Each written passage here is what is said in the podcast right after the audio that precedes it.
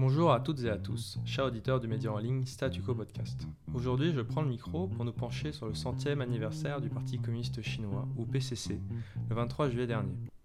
Les célébrations fêtées en grande pompe dans tout le pays ont été marquées par le discours du leader chinois Xi Jinping. Il a annoncé avoir accompli le premier objectif du parti, c'est-à-dire avoir créé une société modérément aisée économiquement. Et que le deuxième objectif, construire un État socialiste moderne et puissant à tous les égards, était en marche. Que pouvons-nous comprendre de ces déclarations? Vers où s'apporte la Chine de Xi Jinping dans les prochaines années, voire décennies Mais avant de répondre à ces questions, prenons le temps de faire un point de contextualisation. Bien, la Chine, cet État-continent avec Pékin comme capitale, est le pays de la démesure. Démesure territoriale d'abord. La Chine fait près de 10 millions de kilomètres carrés, soit près de 8 fois la France. Démesure démographique aussi. L'Empire du Milieu est l'État le plus peuplé du monde, avec 1,4 milliard d'individus sur son sol. Politiquement, le pays trouve ses racines dans la nuit des temps. L'Empire chinois a régné plus de 2000 ans avant d'être remplacé par la République de Chine en 1911, puis par la gouvernance du PCC en 1949. Malheureusement, nous ne pouvons pas nous attarder sur l'histoire de la Chine impériale, mais les quelques points sont à saisir afin de comprendre l'état d'esprit des premiers dirigeants du PCC en 1921, date de leur création. Tout d'abord, le sentiment d'humiliation nationale engendré par les conséquences des deux guerres de l'opium, ces conflits, menés principalement par l'Angleterre, ont eu lieu entre 1839 et 1860. Et elles étaient motivées par l'envie anglaise de vendre son opium afin de rétablir sa balance commerciale déficitaire avec la Chine. Les conséquences sociales de cet opium, importé de force dans l'Empire du Milieu, seront terribles à l'époque, et d'ailleurs, jusqu'à aujourd'hui, la Chine garde une politique intransigeante sur le commerce des stupéfiants sur son territoire. Un second événement d'humiliation nationale subi par la Chine durant les guerres de l'opium a été la destruction d'une partie de son patrimoine culturel. Nous pouvons citer le sac de l'ancien palais d'été en 1860 par les troupes franco-anglaises.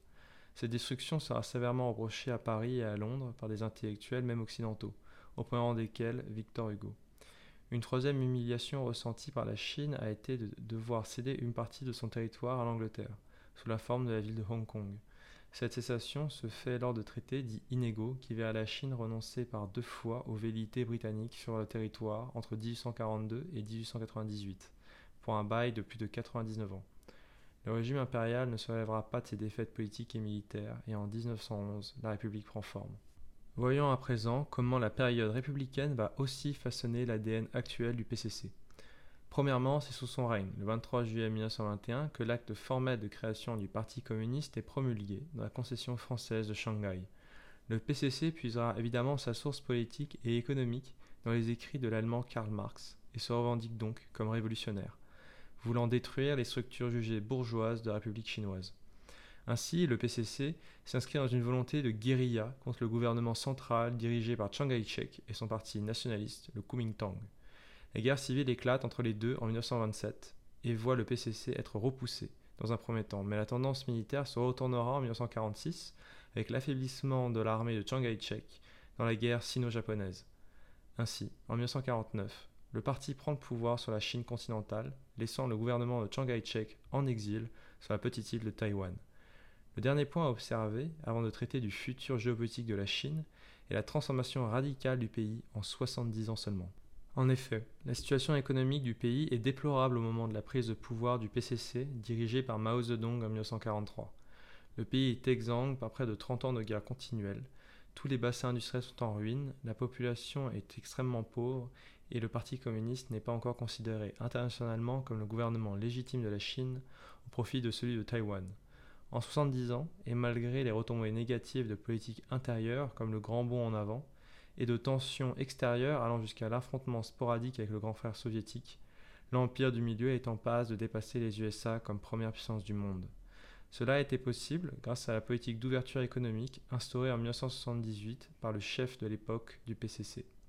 Cette manœuvre permettra à la Chine de pleinement profiter de la mondialisation en devenant l'atelier du monde. Cette politique d'ouverture économique culminera en 2001 avec l'entrée de la Chine communiste dans l'Organisation mondiale du commerce. Toutes ces différentes avancées politiques, diplomatiques et économiques de l'Empire du Milieu ont permis à la Chine de passer à la vitesse supérieure sur la scène internationale. Plusieurs dates sont possibles pour acter le début de la Chine nouvelle, conquérante sur la scène mondiale. 2008 sera la première. Elle est symbolisée par les Jeux olympiques d'été de Pékin qui ont rivé les yeux de la planète sur la Chine et ses prouesses. La seconde date, 2013, est plus géopolitique. En effet, c'est à cette date que le chef de l'État actuel et chef du parti, Xi Jinping, lance le projet mondial des nouvelles routes de la soie. Pour dire simplement, ce projet est la tête de proue de la Chine monde. Il a pour but de créer une myriade d'infrastructures terrestres et maritimes de par le monde. Ces ports, routes et tunnels deviendront les fondations qui permettront aux usines chinoises de devenir dominantes planétairement. Intéressons-nous maintenant à la Chine de demain. Quels sont ses objectifs géopolitiques? Le premier d'entre eux, et le plus agressif de tous, est la réunification par la force si nécessaire de Taïwan à la Chine continentale. Pour rappel, l'île de Taïwan est l'endroit où le gouvernement de Chiang Kai-shek s'est réfugié en 1949. Cette invasion, si elle se produit, risquerait de dégénérer dans un conflit ouvert avec les États-Unis d'Amérique, car ces derniers sont obligés par leur loi d'assurer la défense de Taïwan en cas d'attaque par leurs voisins chinois. Toutefois, rassurons-nous, cette invasion ne semble pas pour l'année prochaine.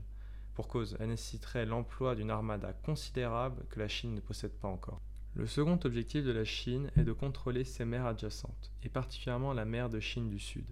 Cette région est contestée, car tous les pays riverains s'opposent à ce projet qui viole leur souveraineté maritime. Pour justifier son action, Pékin construit des îles artificielles et revendique des atolls comme ceux des Spratlys ou des Paracels. Si ces accaparements sont reconnus par la communauté internationale, la Chine pourra demander un statut d'eau archipélagique dans une partie de la mer de Chine. Ce statut lui permettra de réglementer le passage de tous les navires civils ou militaires étrangers dans la région. Ceci lui permettra aussi de verrouiller la principale route de commerce mondial entre les continents asiatiques et européens à tout pays qui déciderait de lui faire faux. Le troisième mouvement de la Chine dans le futur serait inscrit dans la stratégie Made in China 2025. Ce grand plan, commencé en 2015, a pour but d'orienter l'économie chinoise dans le haut de gamme. Ceci afin de devenir le laboratoire du monde et non plus la simple usine. Si ce plan se réalise, l'Empire du Milieu deviendrait un producteur de toutes les plus grandes technologies, vitales dans notre économie ultra complexe.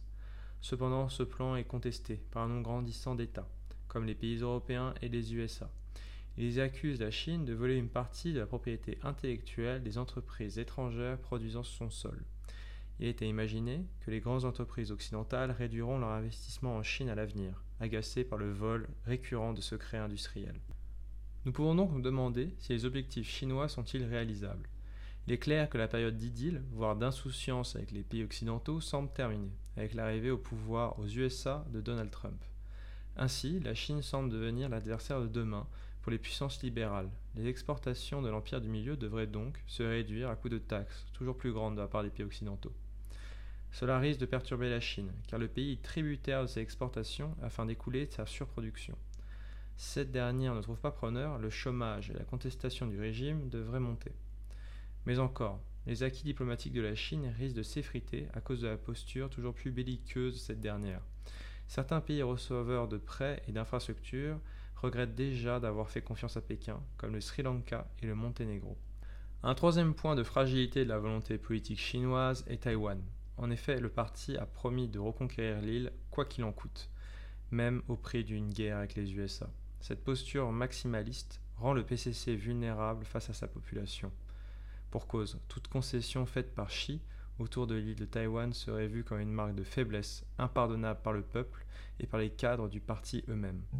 C'est ici que s'achève ce podcast, focalisé sur les 100 ans du Parti communiste chinois et son futur probable.